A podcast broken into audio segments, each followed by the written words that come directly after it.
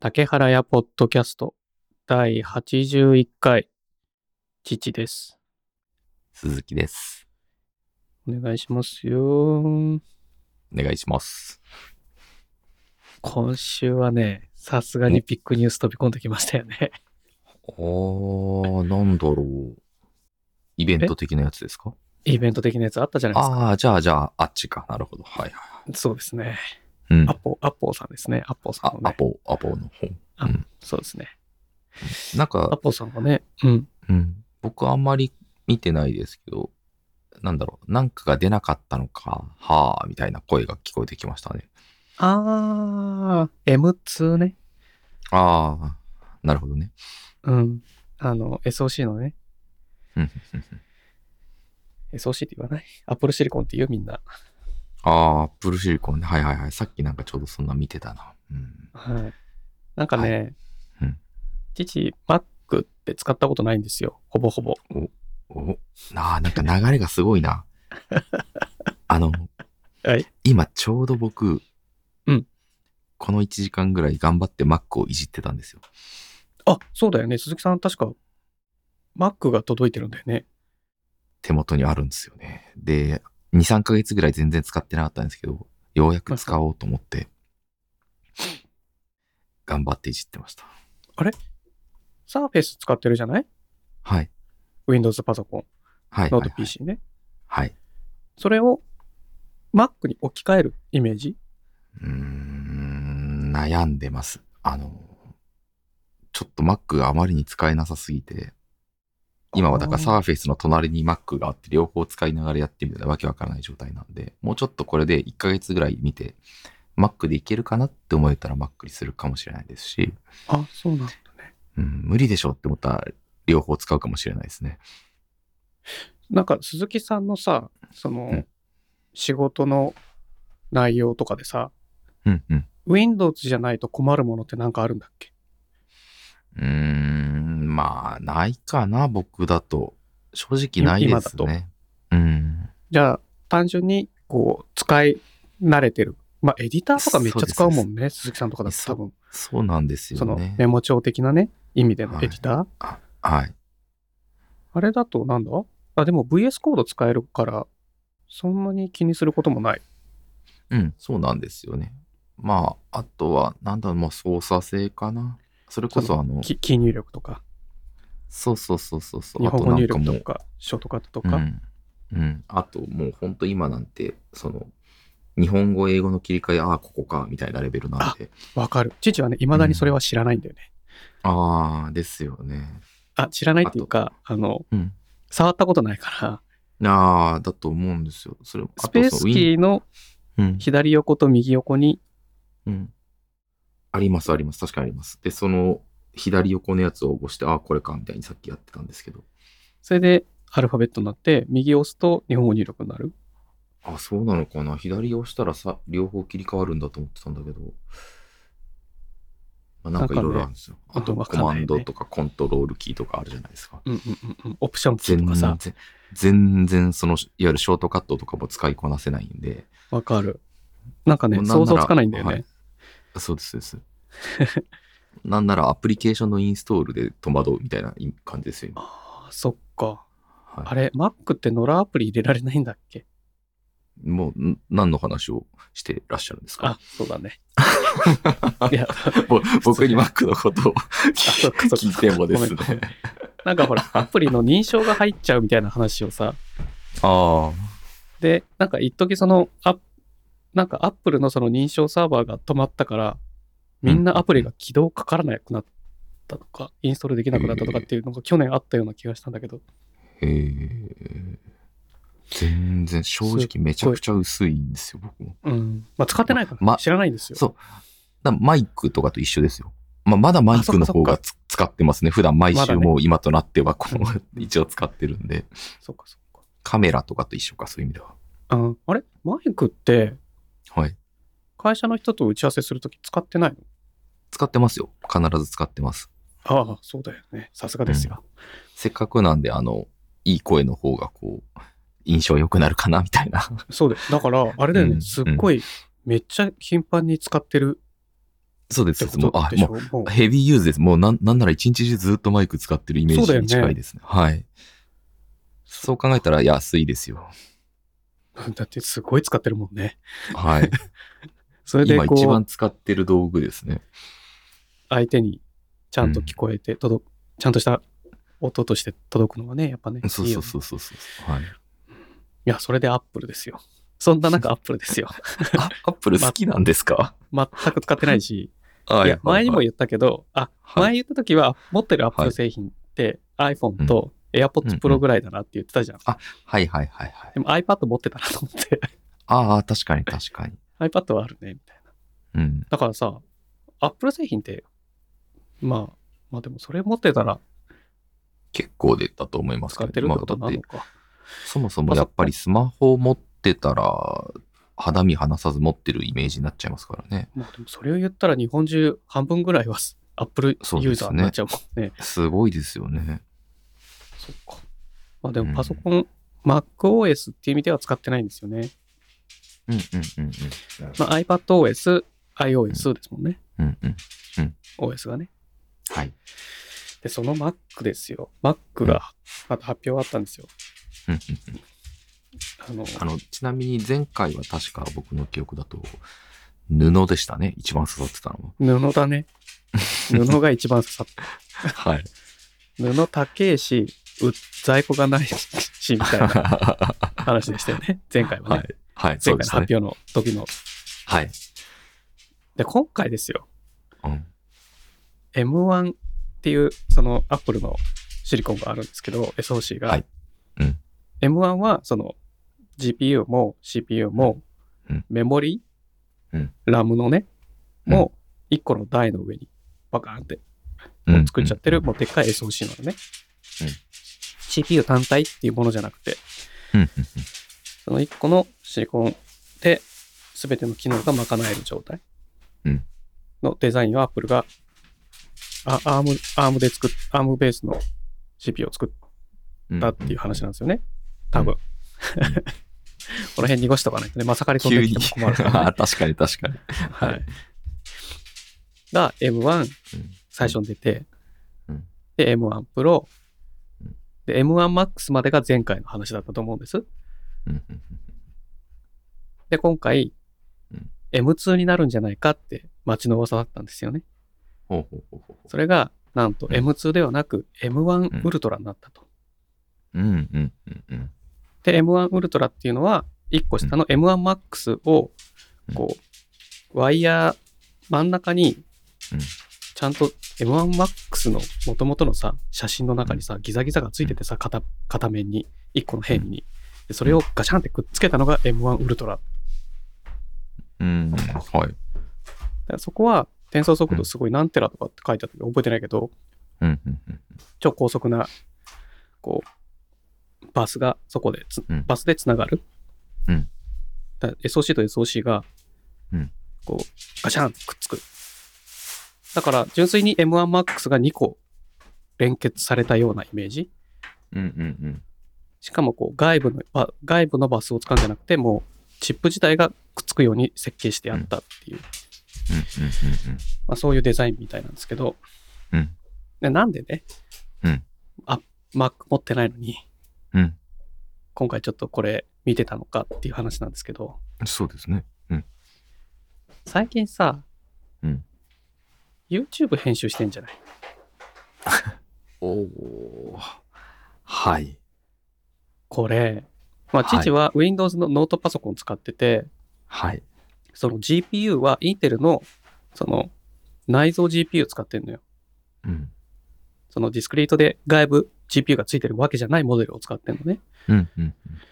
そうするとさ、編集とかレンダリングがすっごい遅いのよ。出たー。ど聞いたことあるそう、どういうことかっていうと、まあ、でもそういう意味では、ポッドキャストの書き出しもすごい遅いのよ。あー、聞いたことあるー。あの、い。編集するじゃん、動画を。はい。で、動画編集の時間が1時間だとするじゃん。はい。一番最初に、そのう、ん。マシンスペックが低いから、うん。最適化メディアっって呼ばれてるんだけど、そのダヴィンチリゾルブっていう編集ソフトの中では、ああ、はいはい。その編集ソフトの中では最適化メディアって言われてんだけど、ちょっと画像を、うん動画をうん解像度落としたちっちゃくて編集しやすい状態のファイルをまず作る。うんうんうんうん。なるほどね。ううんん、で、そのファイルを使って編集するから、編集中は画像がちょっと荒い。はいはいはいはい。で、えはい最後に書き出すってやったら、はい。時間軸とかのタイミングは合ってるから、書き出すときはオリジナルのファイルを使って書き出す。ああ、なるほどね。へえ、はいはいはいはい。で、前回さ、木野脇さん来てくれたときに、ちょっとプロキシファイルがと か言ったの覚えてる、うんうん、うんちょっと覚えてないです。あ、覚え てないプロキシファイルっていうのはうん同じようなもんで、カメラがそもそも生成してくれる。ああー、はいはいはいはい。フル解像度の動画とちっちゃい動画を。はい。それプロキシファイルって言ってんだけど、はい。それみたいなことを後で、うん iPhone で撮ってるからさ、うんうんうん。そんな機能ないから、後うでんそのダヴィンチリゾリゾルブで編集する直前、前に、事前に一回こう、最適化メディアを作成ってやって、うん。で、編集するんだよね。カタカタカタカタ。うん編集っつっても大したことやんないから、うんで最後によし OK と思って書き出し処理をするわけ、うんあの YouTube にアップロード用のうフんァイル形式でうん出力ってやるんだけど、うん1時間やったとするんじゃんうんうんうん。全部の工程で、はいそうすると40分その処理なんですよああ、なるほど。え、わか1る時間のうちの40分ですかそう実あー稼働時間20分なのよはいはいはいはプロキシー作成に20分かかってい。うん。あ15分とかで出力に20分とか25分かかるんだようん。この今使ってるパソコンとかだとね。うん。で、実質編集時間なんか20分とかなわけ。はいはいはいはい。無駄じゃないいやー、なんか聞いたことある。あるこの、こういうの。ありますね、なんか。そう。なんかよくわかんないけど、みんなそういうようなことを、みんなっていうか、あの、言ってますね。うん。まあ、映像編集、動画編集とかだとやっぱ GPU のパワーは相当はい。影響するっていうのもあるうんん。だよね。うん。あと、ストレージの速さ。うん。で、ストレージはまあ、M2 のこれなんだっけな。ちょ結構速いやつ積んでたんだけど、はいはいはい。え、それってでもそういう目線で見てたっていうことは、うんえ M2 が出てたら買ってたまでありますよね。そこなんですよ。はいはいはいはい。そこなんですどよ。うどうしようかなってなりますね、今回だとしても。そうなんですよ。はい。 M1 ウルトラはめっちゃ高いのね。はいはいはい、まあ、めっちゃ高いっつってもなんか、よくわかんないけど、はい。 Mac 使ってる人にはしたら、うん前の Mac Pro とかに比べたら300万とかしてたのに、今回うんははまいだはいはい。 60万とか70万で買えるから、リーズナブルおーみたいなこと言ってるわけ。それでいはいはいて、パフォーマンス3倍ぐらい速いとかさ、はいはいはい。金銭感覚よくわかんねえな、みたいな。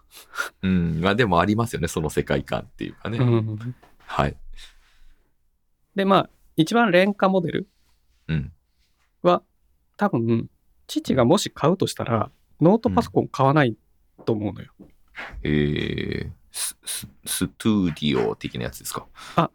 今回発表されたのは、その Mac Studio っていうはい。はい。モデルだけど、Mac mini もあんのよ、ちゃんと。ああ、あの、え箱 M1 みたいなや搭載つ。うはいん、はいそはいうそうそうそう、お豆腐みたいな形のね。はいはい、ありますね。うん。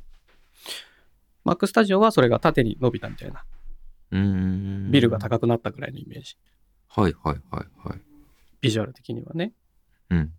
で、M1 積んでて、ストレージとメモリーさえ乗ってれば、メモリーがちゃんと乗ってて、ストレージがちゃんと、まあ、1テラとか2テラとかあれば、うんうん。今の環境よりは圧倒的に良くなるだろうなって思いながら見てたのね。うんうんうん。ミニだと20万とかもいかないぐらいですかえっ、と、ストレージ乗せると高い。ああ、なるほど。あと、ミニだとメモリーが確か16ギガマックスなんだよね。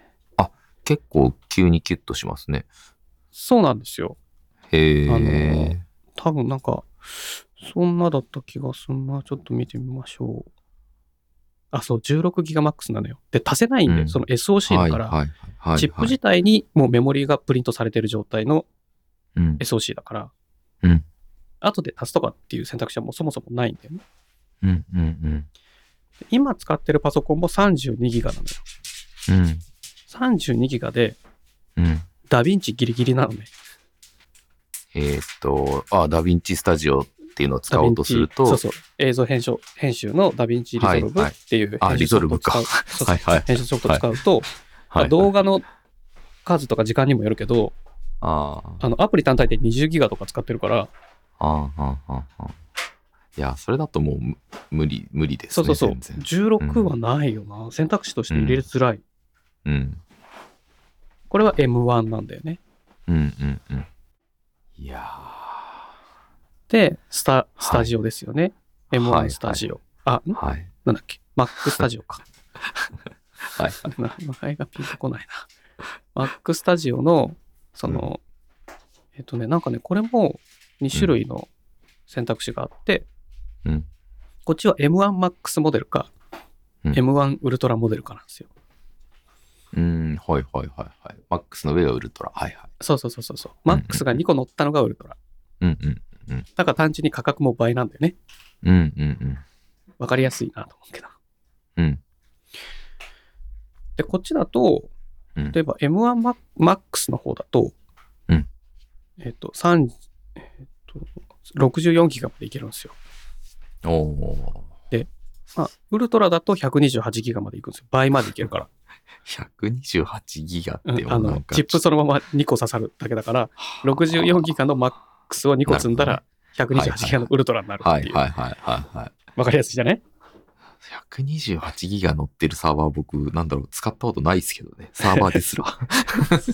そうだね。まあ、あれじゃない、機械学習とか、なんかそういうの使うそうかそうとかだった。ら、うん。うん、コアの数とメモリやっぱ多い方が、うん同時実行性能が高高いじゃないですね。あ、まあ、でもあとあれか、データベースとかだと最近 RDS あ使ってそうるだと、ちょっと意外と乗ってるなみたいなのあるな。うん、乗ってた方が、あの、ストレージにアクセスしなくて済むからね。確かに確かに。まあ、うんとはいえですよね、なかなか。とはいえなんだよね。 とはいえじゃないですか。うんうん。で、まあ、バーって見てたんです。はい。高いんだよ。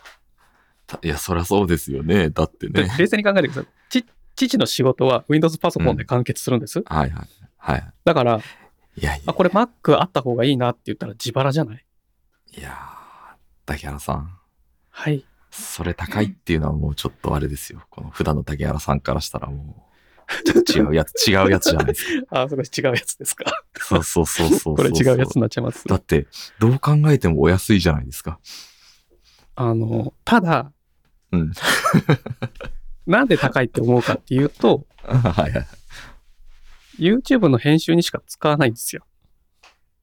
い。いやいや、それはもう YouTube の編集がやりたいんですよねっていう。 そう。だけど、週に1回なんです。まあまあまあ、確かに。そう。そう考えると、バランス悪いなと。うんうんうん。かといって、ノートパソコンをここにうん、デスクに2台並べるのが嫌だから、うんうんうん、まあ、Mac mini か Mac Studio かっていう選択肢にはなると思うんです。もし買うとしたらよ。はあ。だけいやどで、もミ、ミニはないじゃないですか、さっきので言ったら。じゃんうんこ。こで、はい。あの、今年後半か来年に出るであろう M2 ですよ。期待して。ああ、そうね。そうそうですよね。うんうん。ううんん M2 のミニっていう選択肢が当然出てくると思うんだよね。新しい SOC 出たとしたら。うん。多分 M1 は今ここで頭打ちなんですよ、きっと。うんうんうんうんなんでかって、もうこの状態でそのスペック誰が使い切るのっていううんうんうんレベルにもう到達してんだよね。うんだからまあ、あとは使いやすい SOC が出て、その隙間を狙って、父みたいな人向けみたいな、うんうんうんそういう間を狙った SOC が出てくればちょうどいいなって思ってて、今回はまあ買うことはないだろうなって思ってんの。なるほど。ただ、きっとどっかで買はう必要に迫られるんです。はあ。なぜかというと、うん。 4K 出力したいから、映像を。いやー。それってもう、要はそのカメラとリンクしてるんですか今 iPhone でも 4K なんですよ。ああ、まあそっか、それはそっか。そうね。うん、iPhone でも今 4K で撮影してるのを、あの、はいフル HD に落としてああ。出力してるのよ。はいはいはいはい。なるほどね。それなんでかっていうと、うん出力時間が1時間超えるから、ああ、なるほどね。もうこれはさすがに現実感ないなって思う。はいはいはいはい。だって、父の動画5分だよ。あ。そうですね、確かに。実時間の何倍かかるんですかって話じゃない。うんうんうんうんしかも、、あの、4 24フレームで撮ってるから、フレーム数も少ないんだよね。そっか、みんなこうやって Mac に行くんだな。そう。か、Windows パソコンでゲーミング PC にするかはいはいはいはい。が、お大きく2択なんだけど、ゲーム PC にしようと思うと、もうディスクリートの GPU とかでうん、 3070とかさ、うん NVIDIA の、うん3070アッパーになってくると思うんだよね、GPU うんが。うんうんうんそしたらもう、でかいよね。ああ、なるほどね。で、でかくて熱いんだよね。うんうんうんうんでかくて熱い。熱いってことはうるさいってことなんですよ。うん。ファンが回るから。そうそうそう。うちうさぎちゃんがいるから机の下には置き置きづらい。ああ、なるほど。ケーブルかじるからね。うんなんかそういうのもあって、うんあの自作 PC はうん今はやりづらい。うんうん、確かに確かに。うん。へえ。そうすると選択肢ってもう Mac mini とかさ、まあうん今回出たこの Mac Studio みたいな感じになってくるんだよね。コンパクトだけど、うんこなんう、か、なないんですか、会社で動画作る的なし仕事を無理やり作るという。あーうち EC 屋なんでね。 ああ、まあない か。ないな。ないよね。そう、まあ、まあそういうのもあって、はい。こう、あの、夢は未来に持ち越そうと思って。ああ、いいですね、なんか。うん。ただなんか、Windows PC でこの、何フォームファクターで、うんうん、もうインテルだと100%無理だなっていう感じはするよね。へえ。そういうもんなんですね。うん。熱務が出すぎるしね。うんうんうんうん。インテルアーキテクチャ、あまあ、アームアーキテクチャだからこそ、ここまでいけたっていうのはあると思うの。うんうんうんうんあとはリスク5にかけるかみたいなのもあると思うけど、うんうん。まあまあ、ちょっとマニアックな話やめましょいやーもう、すごいですね。欲しいものに溢れてる的なやつですね。う。なんせさ、我々す、我々っていうかもう父に関して言えばよ、はい。あ、Mac 使ってないのに、Mac のネタだけでもう25分喋ってんす、今。 しかも多分、その、まあ、僕もほとんどついていけないから、結構、すっかすかなし喋りなんでしょうね。そう。だから、あの、ちゃんとした人のレビューとか、そうそうそうそう そう。そういうのはちゃんと見てほしい。あ の、興味がある人はね。そうね竹原屋はもっと薄っぺらいからね。 もっと薄っぺらいことしか言ってないんで。でも、でもそ、それこそ本当に、えっと、同じような、ちょうど同じことで悩んでる人っていうのもたくさんいいるでしょうね、あの世のああ、中こで。れからそう YouTube やってみたいな、みたいなね。そうそうそうそうそうそう。で、うんやっぱりちょっと始めてみたんだけど、動画遅いな。えーなんか Mac だったらいけるらしいですそうそれはあると思うみたいなね。うんだ から、面白いですね、父の場合は Mac に完全移行ってことはないんですよ。うん、うんうん、仕事がね。そうそうそうそう。うん。だからまあ、選択肢の一つとして動画編集マシンとしてみたいなイメージだったら現状だと、うん Mac mini とかうんが父にとっては使いやすいフォームファクターだし、バランスはいいけどメモリがちょっと少ないから、うん。現状で少ないんだから、うんうん、うん。それより低い状態のものを使うのは厳しいなっていう。もうあれじゃないですか。来年の年明けまで待って、うん。福袋をやってみたらいいんじゃないですか。どういうことなんか、Mac ってこう、アップルの福袋的な話。あ、ああ、そうそうそうそうそうそう。なんかそれで MacBook がは入ってたぜ。そんなのやあったるみのたいな。なんかそういうの毎年こうやってるよう な。あ、本当どうこのアップルのことの知らなさな具合。恐ろしいですね。アップルの福袋って福袋結構ゆ有名なやつだと思うんですけど。スタバの福袋がすげえ弾けるっていうのは知ってるけど、はいはいはいはいはい、すげえ人気があるからっていうね。そ、うんそ、あ、そっか、アップルの福袋の方がじゃあ、ちょっと有名なんだね。まあまあ、まあ、すごい行列がみたいな。あ、ごめんなさい。僕も結構薄いんで。そうなんです。じゃあ、でこ我々薄いんだからさ、 あんまりさ、アップルの話を引っ張るの確かに確かに。やめましょうやめましょう。やめよう。それでさ、はい。あの、鈴木さんさ、はい。腹筋する腹筋か、時期によるけど、最近はしてないですね。父はさ、基本腹筋運動ってずっとしてなかったのね。ほうほうほう。でもな、3、4年くらい前に、うんアブローラーってあるじゃないはいはいはい。あの、コロコロはい。あれ、立ちコロやりたいなと思って、あー。あの、膝コロじゃなくて、立立った状態でコロコロす足るでやね。つ。はい。そうそうそ絶うそう。対できないですね。はい。で、それやってたんですよ、その時は。うんうんうん。で、恐ろしいであすね、のその時点で。その時は、あの、ドラゴンフラッグっていう、またちょっとマニアックなトレーニングも一緒にやって、すごい激し激しく腹あ筋のを、ね、寝て足を上げてなんかビヨンビヨンみたいにやるやつですよね。よはいく知ってるね。はいはい。そうそう、ロッキーがややってたっておなじみのね、うんうん。ドラゴンフラッグをやったりとかして、こう、うん厳しめに痛めつけてた。あ、もっと前か。あ、なん五年かと、かその、うん、その話僕聞いてた記憶があるんで、多う分ん5、6年前とかだと思いますよ。だいぶ前だよね。はいで、。その時はもうできるようになったから、まあいいや。で、それやると腰も痛くなるから、やりすぎると、うんうんうん。まあいいやと思ってやんなくなったんですよ。で、そもそも腹筋運動嫌いだからやってないんですよ。うんうんうん。でも最近さ、やっぱお年頃じゃない、おーはい。で、こう、腹囲が気になるんですよ。はいはいはいはい。あの、なんで気になるかっていうと、腹筋が弱ってきて、内臓が出てきてる感じがする。だから、食べた後とかすごい膨れる。うんうんうんうん。めっちゃわかりますよ。うん、お腹に力入れる習慣がなくなっちゃってるから、はい。あの、スタイルが維持できてない。うん。こりゃいかん。うん父いかんぞうん。 50目前にして、うんこりゃダメだと思って、うん3週間ぐらい前から腹筋やろうと思って、おーでジムにアブローラーあるんで、はい。コロコロがね、まあ家にもあるんだけど、まあ、やるならジムで、はいはいはいあのストレッチする前にマットの上でコロコロやるっていうルーチンにしたらいいかなと思って、うんうん。えでうん。はいはい。でね、うんうん。始めたんです。うん。今で最初はやっぱあ立ちこれはしんどいじゃない。そうそうそう。で、できるんですか、まだ。いや、できるとは思ってないから、ああ。膝ころから、はい膝ころからやるんです。はいはいはいはいはい。で、膝ころで、まあ、コロコロコロコうロんコロコロコロコロやって、最初。うんああ、疲れた、みたいな。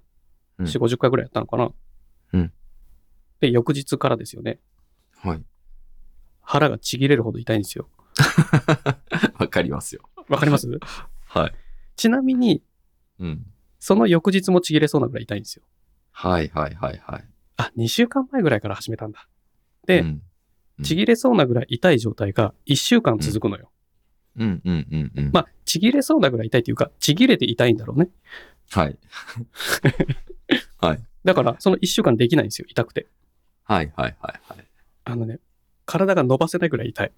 ああ、まあ、くしゃみとかするとこう、うんうってなる。はい。そう。そんなに一発で腹筋ちぎっちゃダメだろうっていう。うん。で、1週間経ったぐらいで、ちょっとストレッチしながらできるようになったかなと思って、こう軽くまた回数減らして10回を何セットって変えたのね。うんうんうんうん。で、やり始めてんだけどうん、まだ痛いんだよね。いやー、だ膝ころでも負荷かなり高いですからね。そうあの、伸ばす方向に筋肉を鍛えるじゃない縮める方向じゃなくて。うんうんうん。なんかね、名前があるんだよな。縮コめンるセン時トリに。ック、コンセントリックとエキセントリックか。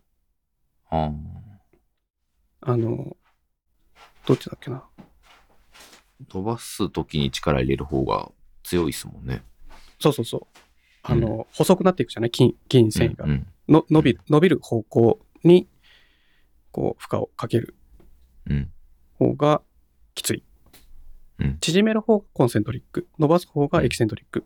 うんうんうん。で、動かないのがアイソメトリック。うんうんうんうん。でそのエキセントリック、その伸ばす方ね。だはい。えっと、腹筋の、腹筋ローラー、アブローラーって、要するにエキセントリック収縮を使った筋トレなんだよね。その伸ばす方向に、だから腹筋を伸ばしながら力を入れるから、はい。は激しく腹筋がちぎれるみたいな。ちぎれるかどうか知らないけど、激しく負荷がかかるみたいな。鈴木さんさ、うん。うん。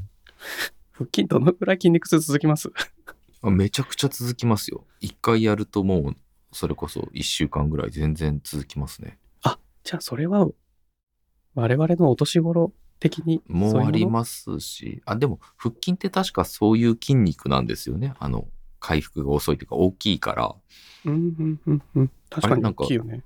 ら、うん、なのかなと思って、あれでも昔は違ったのかな。そう、それが ね、思い出せなくて、うーん。こんなにちょ痛いの続くあ今でもさ、あの、ベンチプレスとかはやってるから、うん。でもベンチプレスもなんか、あまりやらないようにしてきてんだよね、最近。えー、あ、なんか欄の方に行ってるみたいなことそ言うってそまう、関したね。節に負担かけすぎないように。まあ、やってもうん軽、うん軽め、80キロとか、ああ、ワンセットが10回とかさ、はいはいはい。そういうのでやるようにしてて、うん。それでも1ヶ月やんなかったら、やったら筋肉作るわけ、胸胸もね。あーあ、ですよね。うん。うん。だけど、そんなに続かないよ、みたいな、はいはい。まあ、胸とかせいぜい2、3日ですよね。た、た感じなんだよね。うん。だから週に2回はできるじゃないでもやんないようにしてるけど、うんうんうんうん。血管切れるし、はい。すごい踏ん張っちゃうから。うだん。から軽くできるぐらいの重さで回数をうん。ちょっと多めにするみたいな。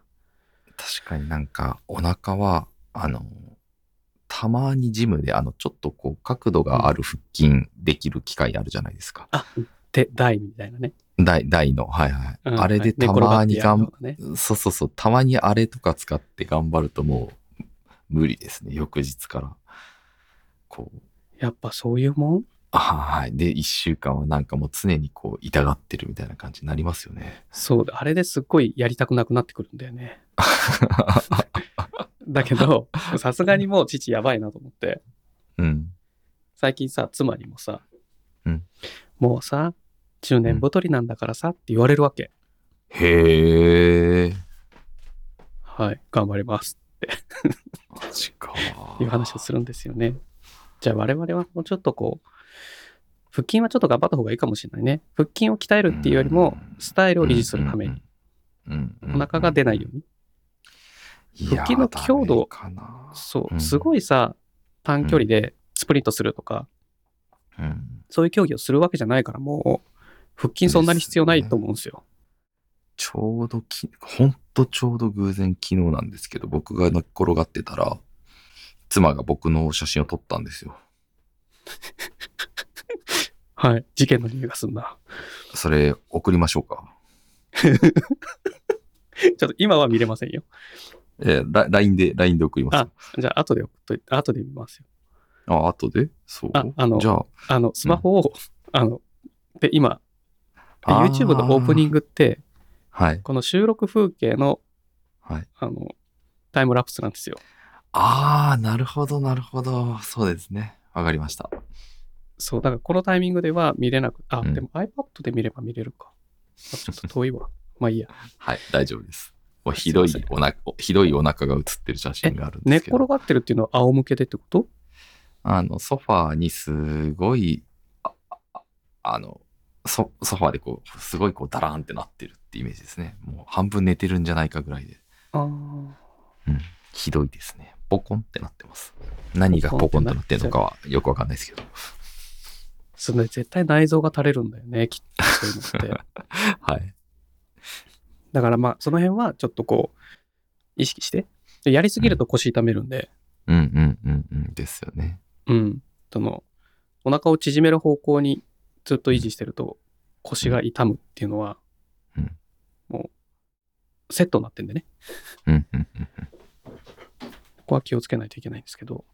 うんなんかね、頑張ろうかな。うんじゃあ、鈴木さんも頑張ろう、腹筋。うん、そうね。もう一回やり始めようかな。ちょっとね、ほんちょっとこの、あの、はい。ズボンがきつくならない程度に。あ、ですよ。いやー、うんなんか、この、この2ヶ月、本当にサボってるんですよ。正月明けて、うーん、なんかね、あの、体調崩したことがあって、ああ、うんそう軽くなんでね。すけど、で、体調崩すと一回ジムなんて当然やらないじゃないですか。そうだね。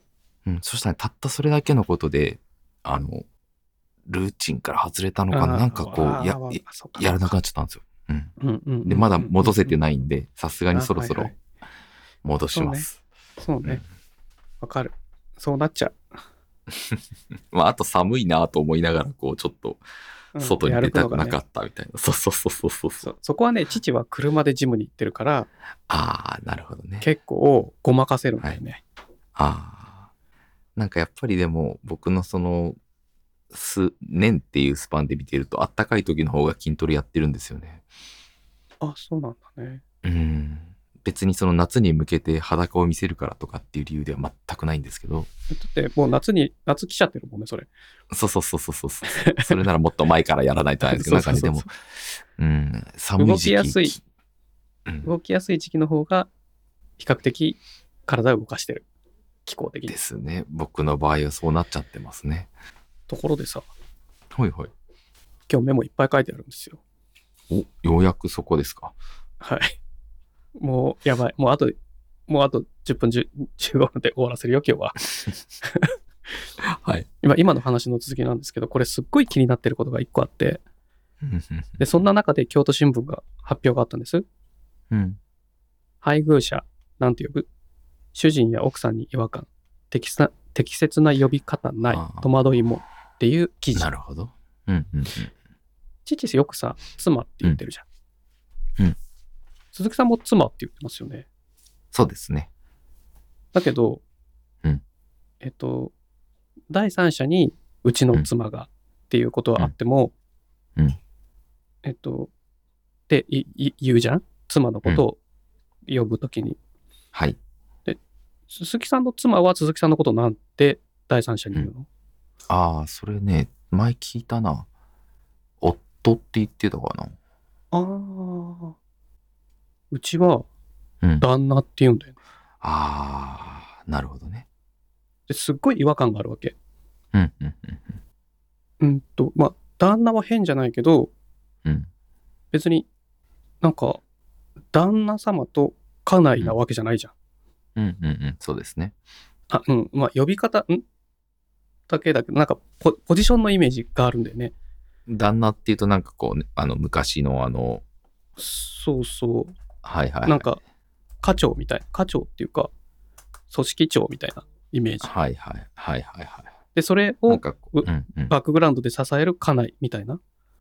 なんかあれですよね、イメージで言うと江戸時代とかに、こう、なんだろうな、その、奉公人みたいな人みが、たいなみ自たい分なのその奉公してる先の人を旦那さんって呼ぶみたいな旦イメ那ージ様がっあてり言まっすたけりど。とかはいはいはい。なんかそういうイメージある。えま、同じ感じでうん、主人っていうのも違和感感じるの、まあなんか主従関係はないしなみたいになりますよね。ないしないし。うん。妻のことをお嫁さんっていうのもすごい嫌なの。嫌ってああ気持ち悪い。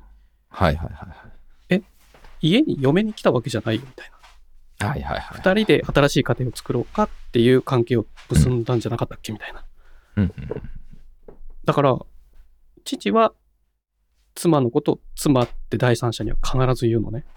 うんうんうん。なんか、鈴木さんはなんかそういうのって、い意識してやってるんですか、まあ、父は意識してるっていうか気持ち悪いからそうしてるっていう感じなんですけど。うんそうですね僕もそう確かに結婚した当初に何て呼ぶんだろうなって思っててやっぱ最初照れがちょっとあったんですよねうんうんうんその外の人に自分のその妻っていうその妻って出す瞬間に一瞬こう照れがあってうんうんなんかこうあったんですけどそのなんだろうな竹原今の竹原さんが喋ってたのと同じようなことを考えて結果妻にしましたね。ああ、うん、これがね、アンケートがあって、うん、割合出てるんです。うん、うん、うん。一般的にうん男性は妻のことを嫁っていうのがうん39.4%で大多数、えー、 4割ぐらいがまあむか嫁って言ってる。イメージはありますね、確かに。でう、ん家内っていうのが17.5%で、うん、うん、うん。その次。で、3番目に妻14.6%。あ、本当だ。で、今度逆に、その女性サイドから見たら、うん。夫のことを第三者に対しては、旦那っていうのが30%、へえ。主人っていうのが23%、うん夫っていうのが19.6%、うんうんうんうんだから妻って言ってる男性は14.6で、夫って言ってる女性は19.6で、19.6だから5%ぐらい高いんだよね。うんうんうん夫と妻っていう呼び方の比率としては。だからまあ女性の方が、こういうのは結構意識してるのかしらみたいな。ああ、確かにそうかもしれないですね。まあでも、みたいこなれ感じ多分、年代によって全然変わってると思うので。まあねまあね、うんそれはすごく大きいと思う。で、これアンケートが LINE でアンケートだから、またちょっと若干の偏りはあるのかもしれないですうんが、いやでも LINE って今もう本当に結構前年代とまでは言わないですけど幅広く使われてますからね、ばらけてるかな。うん、結構ばらけてるんだなんかでイメーうジんですと、うんこの若い方が妻とか言ってるような気はしますそけれどはね、ね、正解。うん、 20代から30代の若い世代ほど妻、夫の割合が高いって。ああーそうなんですねそうそう、で、だと思うんすよ70代以上は家内、主人が、うん多いそれはもうだって時代がやっぱりねそういう時代でしたかそうらだねね。そうそうそう本当の意味でそのうん、かなり主人的なその立場、もあるだろうし、そうそうそうそうそういうことが、えっと自分たちの正しい接し方なんだっていうそ価う値そ観うそだうったそうだろうからそうそうね。そうそうだからね今今と単純に比較してそれは違うでしょうんっていうのはまたちょっとね、なんうで、んすっごい疑問があるんです。うん父はね、うん鈴木さんの妻氏に対して、うん妻様とか妻氏って言うじゃない。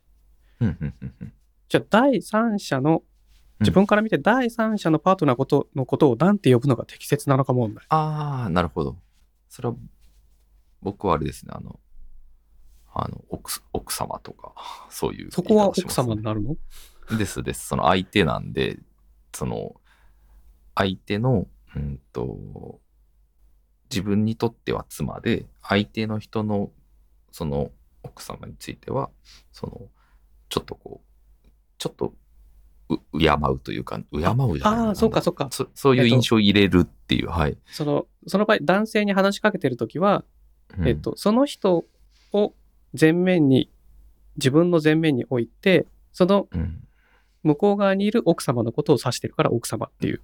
そうですね。じゃあ、そうなのかな奥様に対して話するときは何て言うの うんそういう機会が人生においてほぼないぞ。旦那様っていう。ああ、そ、そっちの意味か。 うん。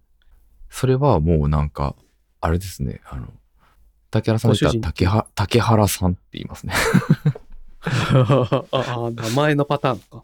うん。逆に、あ、そうか、じゃあ、例えば女性の友人がいたとして、うん。その、その、夫。その人のだ、あ、それだと旦那さんって言いそこれ、多分正解とかじゃないと思うんだけど、う。うんないと思う。そういう解とか正解があるわけじゃないと思うんだけど、なんていうのが適切に感じるのかっていうのがすっごく気になる。なんかイメージで、何々ちゃんの夫はこうだよねとか言わない気がするな、僕、スッとは出てこない気がする。ああ。それよりはあ何々ちゃなんるほどなのるほどなるだ旦那様はこうこうですね、みたいな、なんかそういうそ言いの場合方はしそうな旦気那がす様ると。か、になりそうですね。また今度そっなんちが旦那様になっちゃうんだ。とな く。確かにそう言われると変ですね。ね、なんかね、これはね、うん最近ちょっと、あの、ちょいちょいさ、鈴木さんの妻様とかさ、妻氏とかさ、うん。こう、ポッドキャストでも言ってて、うん。すごいなんかこう、自分に違和感を感じてんだよね。うーん、なるほどね。で、鈴木さんのパートナーの方、パートナー来ましたね。はい。うん、っていうのもあるのよ、選択肢の中に。うん。相方とかありますよね、なんかね。あーあ、相方聞いたことあるな、なんか。うん。結相方って連れがとか自分の言葉相で方がとかって。うん。あー確かに。聞いたことはある気がする。うん。あの、ちなみになんですけど、はい。何ヶ月か前かの、あの、えあの、なんだっけ、あのワイドなショー。はい。で、これ全く同じ話題で喋ってましたね。やめよう。じゃあ次。 ええええあのさ、今日のニュースであったんですよ。今日のニュースっていうんですなんなんか、なんかごめんなさい。いや、あのね、これは、あの、うんなんか正解とか不正解があるわけじゃなくて、もやもやしてるんだよねなんていうのがいいのかいやなぐらいにしかそうね思ってなかったけど、アンケート取ったら言われ結たら構ちょっとねみんなうん、結局ばらけてるってことは、みんなそんなにこれがいいって思ってるわけじゃないんだなっていううんうん結論うんなんかもをう、感じ取りました。なんか名前で呼び合うぐらいでもいい気がしてきてますけどね。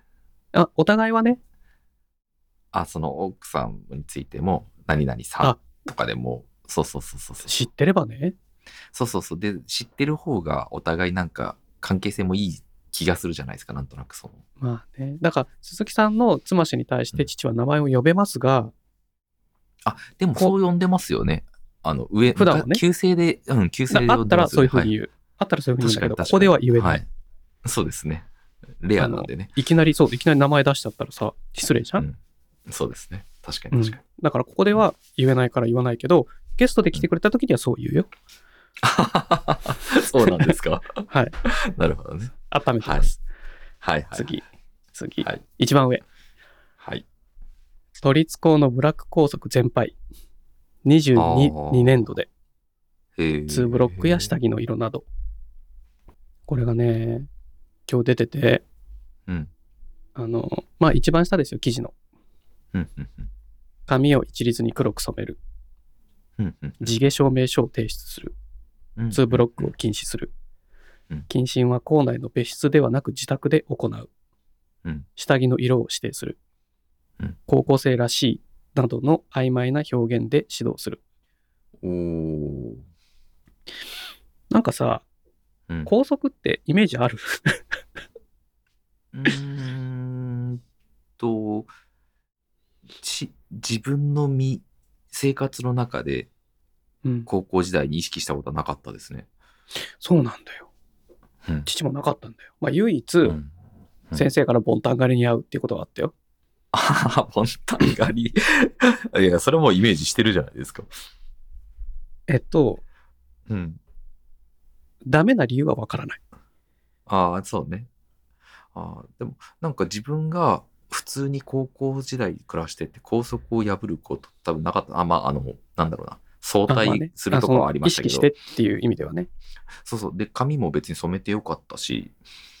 えうん。そこだよ、なんうかん、急に格差が、地方と都会の格差が出ま したよ、鈴木さん。 全然僕、あの、脱色してましたよ、高校の時。つまり、鈴木さんの学校は、そもそも別うにん髪を一律に黒く染めるとかっていうのがなかったってことなんだね。なんですかね、多分。なんかね、田舎の工業だからめっちゃ厳しかったのよ。ああ、なるほど。だから、ダメって言われたものはダメなんだ。ああ。その是非を問うな。はいはいはいはいはい。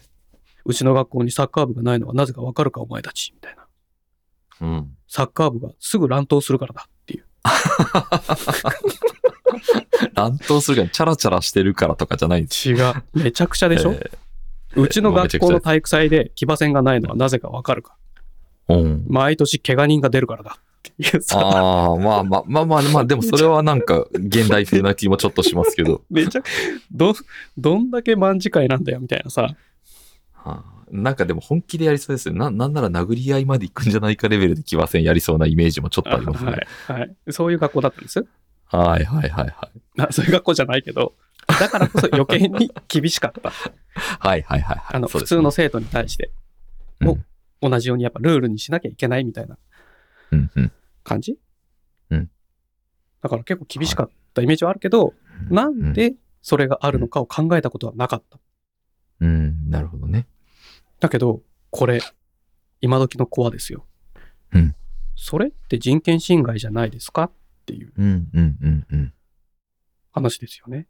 はい。そこから動き出して、はい。えーっと、教育委員会もうん、出動し、東京都立高校は一律うんうん、きっちりこういうのを無駄なものは撤廃しましょうねっていうか、その人権を意識したそうね。ルールはいいけど、まあそうね。と、た、た、確かに国公立とかは、あんまりそういうのやらない方がいいのかもしれないですね。なんかルールで縛る必要性がそもそもあるんですかっていううん、うん。問いをうん思いついた子たちがたくさんいたんだろう。まあ、不敬かもしれないよ。自分たちが嫌だったから、子供もきっと嫌だろうな。だから声を上げていったらいいんじゃないっていうアドバイスがあったのか、うんね、わかんないけど、経緯はね。うんうんただ、偉いなって思うよね。なるほどね。すごい、素晴らしい、こううん改革。あれでも竹原さんなんてお子さんもいらっしゃるから、その、うんいろいろ、なんだろう、この何年もこういうのダイレクトに感じてるんじゃないで すか全く感じてない。そうなんだ。うん、多分、父の価値観の方が高速より厳しいんだろうね。ああ、すごいな、それは。 面白いな。そうだから感じないんだ。わかんない。見てないからわかんないけど。た例えばでも、息子がうんすげえツーブロックとか、すげえ髪染めてても、なんとも思わない。うんあそこはね、はいはいはいはいそもそもね。うん。そもそも別になんとも思わない。うんういいじゃん、いいじゃんっ。て思っちゃう。うんうんうん、確かに。父も真似しようかな、みたいな。ああ、いいですね、面白い。うん、あんま思わないな。はいうん、父のあのうん、教育方針は一貫して、うんうんあの学校休むな以外ルールはないっていう。ああ、なるほどね。あとは別に成績悪くても、そのちょっとぐらい行動されてもいいよ。うんうんうん。喧嘩するのはなほうどうんん喧嘩するのも子供うのん中でのルールだって決めてやってればいい。だかああ、なるほどね。ら一回先生から連絡来たことあったけど、へえ。あのいや、それは子供の問題だから、ああ。親がで喋ることではないと思います。なるほどね。ただ、いや父から一つお願いがあるんで、聞いてもらっていいですか、先生は見守っててあげてください。はあ。なんかそこだけ聞いたら、すごいいいエピソードですね。そうでしょ はい。めっちゃいい人っぽく聞こえるでしょはい。切り出したらね、めっちゃいいエピソードに聞こえる話を今すごぶっ込いんだんだよ。恐ろしいテクニックですね。はい。うん次い、や、はい、あ、はい、はい。はいいや、でもそういうのあるよな。あると思う。鈴木さんさ、うん。あの、クラウドファンディングするああ、僕やったことないです。あの、お金、あ、一回だけある。えっと、えっとですね、一個だけなんかこう、やりました。何千円か出しま、出したのがあります、なんか、物を買う的なやつうん、それとも支援そうでしたする的なうんと、買う方でしたね。父はさ、うんあの、クラウドファンディング結構いろいろ試す、です。うん、うん。面白いじゃん。うんで、今回はさ、その結構真ん中ぐらいの記事にある iPad Pro Mini 6 Mini 6に最適、無段階スタンド &S で好みの角度にキャンプファイヤーっていううん、うん、うん。クラウドファンディングに、うんで買ったんです、これを。うんあのー、ちょうどさ、もう今の iPad Pro が10 10.5インチのやつだからすっごい前のモデルで、うん、うん、うん。で、ケースもそれに合わせて買ってたからもうボロボロなんだよね。うんだからちょっと買い替えようかなと思って、Amazon で探してたけど、うんいや、待て待て待て待て、面白いのあるかもと思って、うん、うん、うん。クラウドファンディング探したらちょうどこれがあって、うんで、この間届いてさ、うんこれ使ってんです。おーで、もともとペタンって表面のそうのん液晶を隠すタイプのケースを使ってたんですよ。うん、うん、うん。裏からひっくり返してペタンって。はい、はい、はい。蓋になる、はいでひっくり返す時に開く開いたら三角形の形になってスタンドになって立つみたいなうん、うん。ありがちの僕もそう形だと思うんですよねはい、はい。僕もそれですね。だけどめんどくせえなと思ってうん、うん。変えるんだったら違うのがいい表はもうフィルム貼ってるからいいしうん、うん。スタンドだけが角度調整できたらいいなと思ってて探したらこのヒンジ無段階っていううん角度調整ができるやつがあったんだよね、うん、うん、うんうん。なかなか今最近これだからこの2週間ぐらい1週間ぐらい、うん3月から出荷だ1週間ぐらいか、うんこれ使ってるんですけど、うんまあなかなか良きですねへえ。ただねそう後ろがうん金具をシールで止めるんですよ、ああ、はいはいはいはい。でこの金具を止める時のシールがうん。そんなに強くないっていうか面積がちっちゃいからはいはいはいはい。あの強く引っ張ると剥がれるんだよね、うんうんうんうん。まあその辺はね。うん、だからなんか押さえながら回すとか押さえながうらんヒンジをねねじるみたいな感じにしなきゃいけないんだけど、うんうんうん。まあ、そういう感じでやってるけど、今んとこ、いい買い物だったなっていう感じ。へえ、すごい。まあ、こういうれさはいく、らなんだうん。えでも5000円ぐらいだったと思う。はいはいはいはい。そんなべらぼうに高いわけじゃない。本当だ、4980円とか。あ、そうそうそう。多分それで買ったと思う。へえ。あ、こっちかなどっちだろう ?S サイズ、 S サイ M ズサイズでちょっと違う。うんあ、 S サイズじゃあ、えあ、じゃあ4980円だ。そへえうそう M サイズは11インチからなんですよ。うんうんうんうん。で、10.5だから、うん。 S にする、L にすると、あ、M か。M サイズにするとちょっとはみ出るんだよね。うんうん。なるほどね。うん。だからちょっと、あの、隙間は空いてるけど、あの、カメラが被っちゃうから、へえ、多分難しいと思うんだよね。大きすうん。ぎるのは。うんうんなんでちょっとあーこういれう、感じか。へえ。へえ。ちょっと興味がある方は見てもらえたらなと思いますね。はい。いろいろね、こう、試うんた試すのが好きなんだよね。まあ、どうせこんなの市あ販ー市販になるのは分かってんだけど、はいはいはい。分かってんだけど、こう、クラウドファンディングってクラウいドうスフタァンーディトンラグイでンね。うんうんうんうん。た立ったところが楽しみを増すじゃない、うん、確かに。うんこれをだからこう、1ヶ月前とかにこう、注文していつ来るかなみたいな。そういうのがちょっとなんか会社とかでみんなでやったりするのちょっと面白いですよね。なんか作ってこれ、あーというかその逆買う時も、これ、これちょっと買おうと思ってるんだけど、誰か乗っからないみたいな感じで、ああ、なるほどね、 なんかありましたね。うん。うんいいね。じゃあ最後いきますか。お、はい。えー、α7-4、うんソニーっていうリンクあるじゃないですか。うんうんうんで、続けざまに、うんアルファ、カメラかもしかして。はい。あはいの、シグマの28、70mmF2.8 はいはい。コンテンポラリーレンズっていうのがあると思うんですけど、うん、今ね、うん机の上にあるんですよ。え んあんの、事の経緯を うん。正確に説明させてもらいますね。はい。父は YouTube を始めました。うん。で、iPhone で撮ってます。うんでもやっぱカメラ欲しいなって思って、はいカメラ欲しいんだよなっていう話を、はいまずはこう、映画監督もやってる世界のおじやまに相談したら、そんなもんいらねって言われて、はいはい、そうですしょね。ぼーんとしてて、はい。で、じゃあ、妻にもしょ相談して、カメラ欲しいんだよねって言ったら、い、らなくない、?iPhone で撮れるじゃん。はいはいはいはい。えーでもやっぱ欲しいよ、カメラっていう話をしてたら、じゃあ、はい。フォロワー100人いったら買っていいよって妻から言われたわけ。はいはいはい、そうでしたね。うん。え、100人行くなんか当分無理だよ。せめて半年経ったら、半年継続したらそれでもいいっていう許可くれないって言ったら、じゃあうんうんうん半年経つか100人行ったら買っていいよっていう条件を提示されたわけ。うんうんうん。その妻が、うんあまりにも父がカメラ欲しい、これどう見て、すごい綺麗に撮れてる って YouTube とかさ、説明してたらさ、もう分かったと。うん買えばいいじゃんって言い始めたん ですよ。め、めんどくさくなっちゃってるじゃないですか。彼女は、違う。彼女は綺麗な写真が好きなんだよね。うんへあのえ。だから、お花見とか行くじゃない毎年。はで、い。必ず写真撮るのよ。はあはあはあはあ。で、彼女は、あ、えっ、と、LINE のアイコンとかは季節ごとに切り替えるタイプ。へえ。その時の一番お気に入りの写真に切り替えていく。うん。だから、綺麗な景色とか、はい。夜景とか、はい。そう桜もそうだし、まあ、うんうさぎの写真とかも、うん前さ、姉のカメラで撮った時にさ、すっごい綺麗だったのよ。へえ。。私もこれが欲しいって言い始めたんだよね。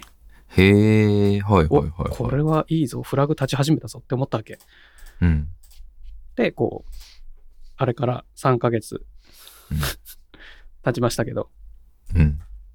ちょっとさ、花見行く時とかさ、遊園地行きたいんだけど、カメラ買っちゃえばいいじゃんって言い始めて、え、なんでうって言ったらやっぱ綺麗な写真撮れるじゃないそれでっていう。はいはいはいはい。ではい、写真ってさ、はい。その時の性能のデジタル写真だと、その時のデジタルクオリティで保存されるじゃない。うん。はいはい。で、どういうことかっていうと、昔さ、ほううん J フォンとかで写メって流行ったでしょはいはいはい。すっごい解像度低かったんだよね。はい。で、あの時のデジカメの写真って今はな残ってないけど、その時の写真の解像度がその時のうんマックスなんだよね。うんうんうん。で、振り返ったらすっげえ汚い写真って思っちゃうじゃない、うんうん。確かに。で今撮れるんだったら、今撮るんだったら、今撮れる最高の画質じゃないと、10年後、20年後の解像度感からしたら、これはどうなのよっていう風に感じるかもしれないって話です。その、今の話は竹原さんのオリジナルです かそう。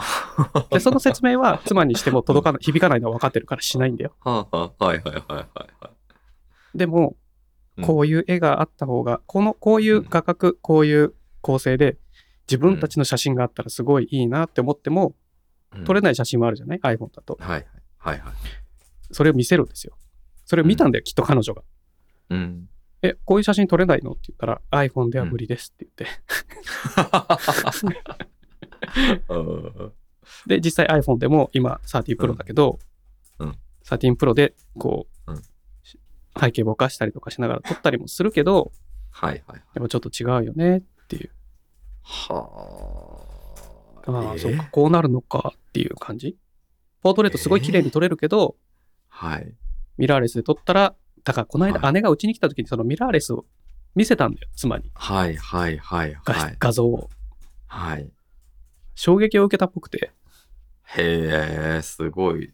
それ、もしかしてあれですかん狙、狙ったんですかいや、狙ってない。あ、狙ってないんだ。うん。だからそういうことが重なって、うん。で、あ今度また今月末、ふうんもう春休みに入るうんうんうん。し、またどっか行きたいねってなった時に、あ今カメラ買ったら、あれ間に合うんじゃないって言い始め て。でも、はいもともはいと在庫がなかった商品だから、うんうんうん。その α7-4 もね。うんだけど、1週間3、3月に入ってから α7-4 はうん在庫めっちゃ増えたのよ。どこの店でも取り扱い始めたのよ。であも要する今に即この即納になったのよ。へえ、このサイトもないように見えるけど、あるんだ。あこれはソニーのあのページだからああ、そうか、別にう売り販売サイトじゃないのか。うん。あ、こえーこからカートとかにはいけると思うけど、うんうんうんあの、で、えー ZVE10 はいまだにないのね、在庫が。はいはいはい。 10万の方は。はい。で、YouTube 見てたら、YouTube のコメント欄に4月ぐらいから在庫復活するかもなーっていう噂があるよ、みたいに書いてあって、英語でね。うんあー4月か、4月でもいいかな、みたいな。うん。思ってた矢先の買っちゃえばっていう話だったんです。本当はソニーストア当日出荷になってる。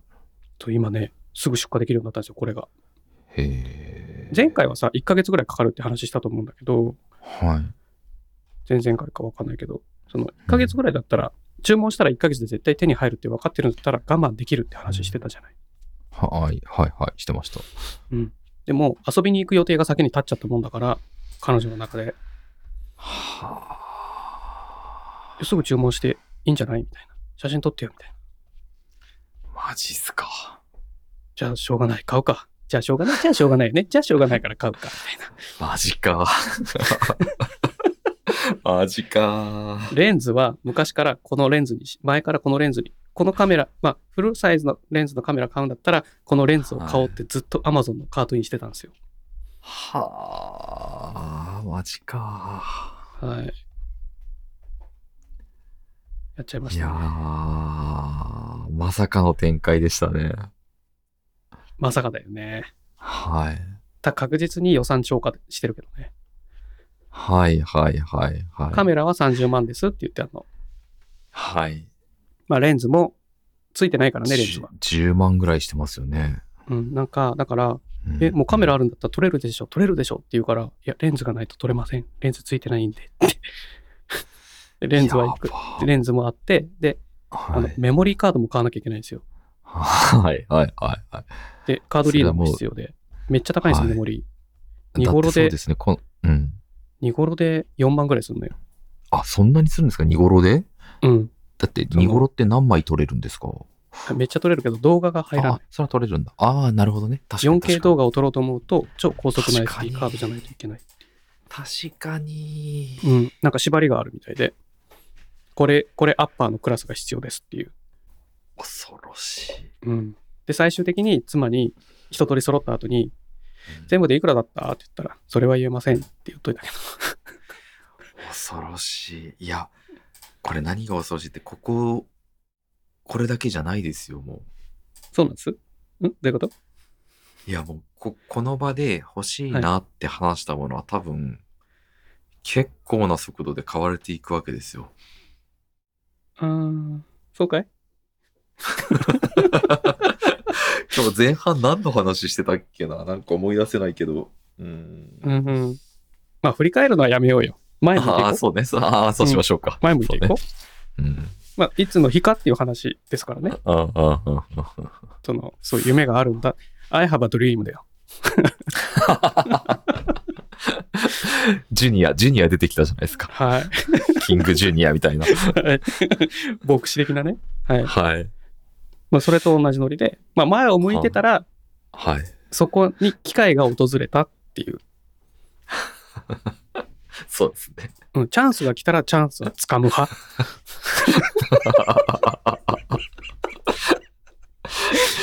ひど いな。ミスミスそのチャンス。スは逃しはしない。それが父のスタイルみたいな。いや、たまあまあ確かにそれはすごいことでしたね。チャンスでしたね。はい。そう言ってる。こうんあったかいうちに、うん鉄は熱いうちに打つ。すごいな。なんかもう、もうあれですよ。はい。名言もな並ぶとだんだんこう軽くなってきますね。そう だね。一つに、一つぐらいに留めておかえないと。ととどめとけばなんよか かった。はい、余計なことをしたね、今ね。まあそんな感じいでや、ーはい。たただ、開けるのが怖かったんでね。うん、うん、うん、うん。レンズを本体につけた経験もないし、ああー、はい、はい、はい、はでい。レンズにフィルプロテクションフィルターみたいなの必要なのって姉に聞いたりとか、おばに聞いたりとかしながらさ、うんうん。絶対ないいとダメだよって言われたりとか、うん。で買わなきゃと思って。え、そうか、つまり、いわゆる初カメラがそうわぁ、れ恐ろしいなアルファ7 4う、ソニー α7 IV。 声が、声に、 声が楽しそうだな。ちょっとね、声が若返るよ ね。ね、なんかね、言いたそうな感じがすごい出ちゃってる。そうなんですよ。えーま当分ん、まうんあ、そんなすぐは動画撮影には使わないと思う。うんうんうんうん。あの、もうちょっと iPhone でルーチンを固めて、ああ、なるほどね。うんうんうん。ではいはいよしよしってなってから、じゃあそろそろはいこっちでも試してみるかってなってから動画撮影には使うと思う。うん。はい。なんか難しそうだからね。ああ、そうなんですね。あか設定値がすっごい多いから、いや、もうすぐですよ。どれが正解か。ななんですびっくりしたのが箱開けて説明書入ってないっていうね。ああ、そっか、多分もうあれですよね。そう分厚すぎるから紙なんかではっていうね。はいはい。ダウンロードしてくださいって書いてあった。うんうんうんうん。まあそんな感じでね、今週はいろいろあったなと思ってさ、いやー、まあもうちなみ最に後まで大体飛んだな。うん。そっか。ちなみに書いたメモほとんど喋ってないけどね。そうですね。 ねまあ、なんなら欲しいものの話がほとんどしてないですよ。そうなんだよ ね。じゃあまあでも、今週はこんな感じにしましょう。はい。はい。じゃあお疲れ様でした。お疲れ様でした。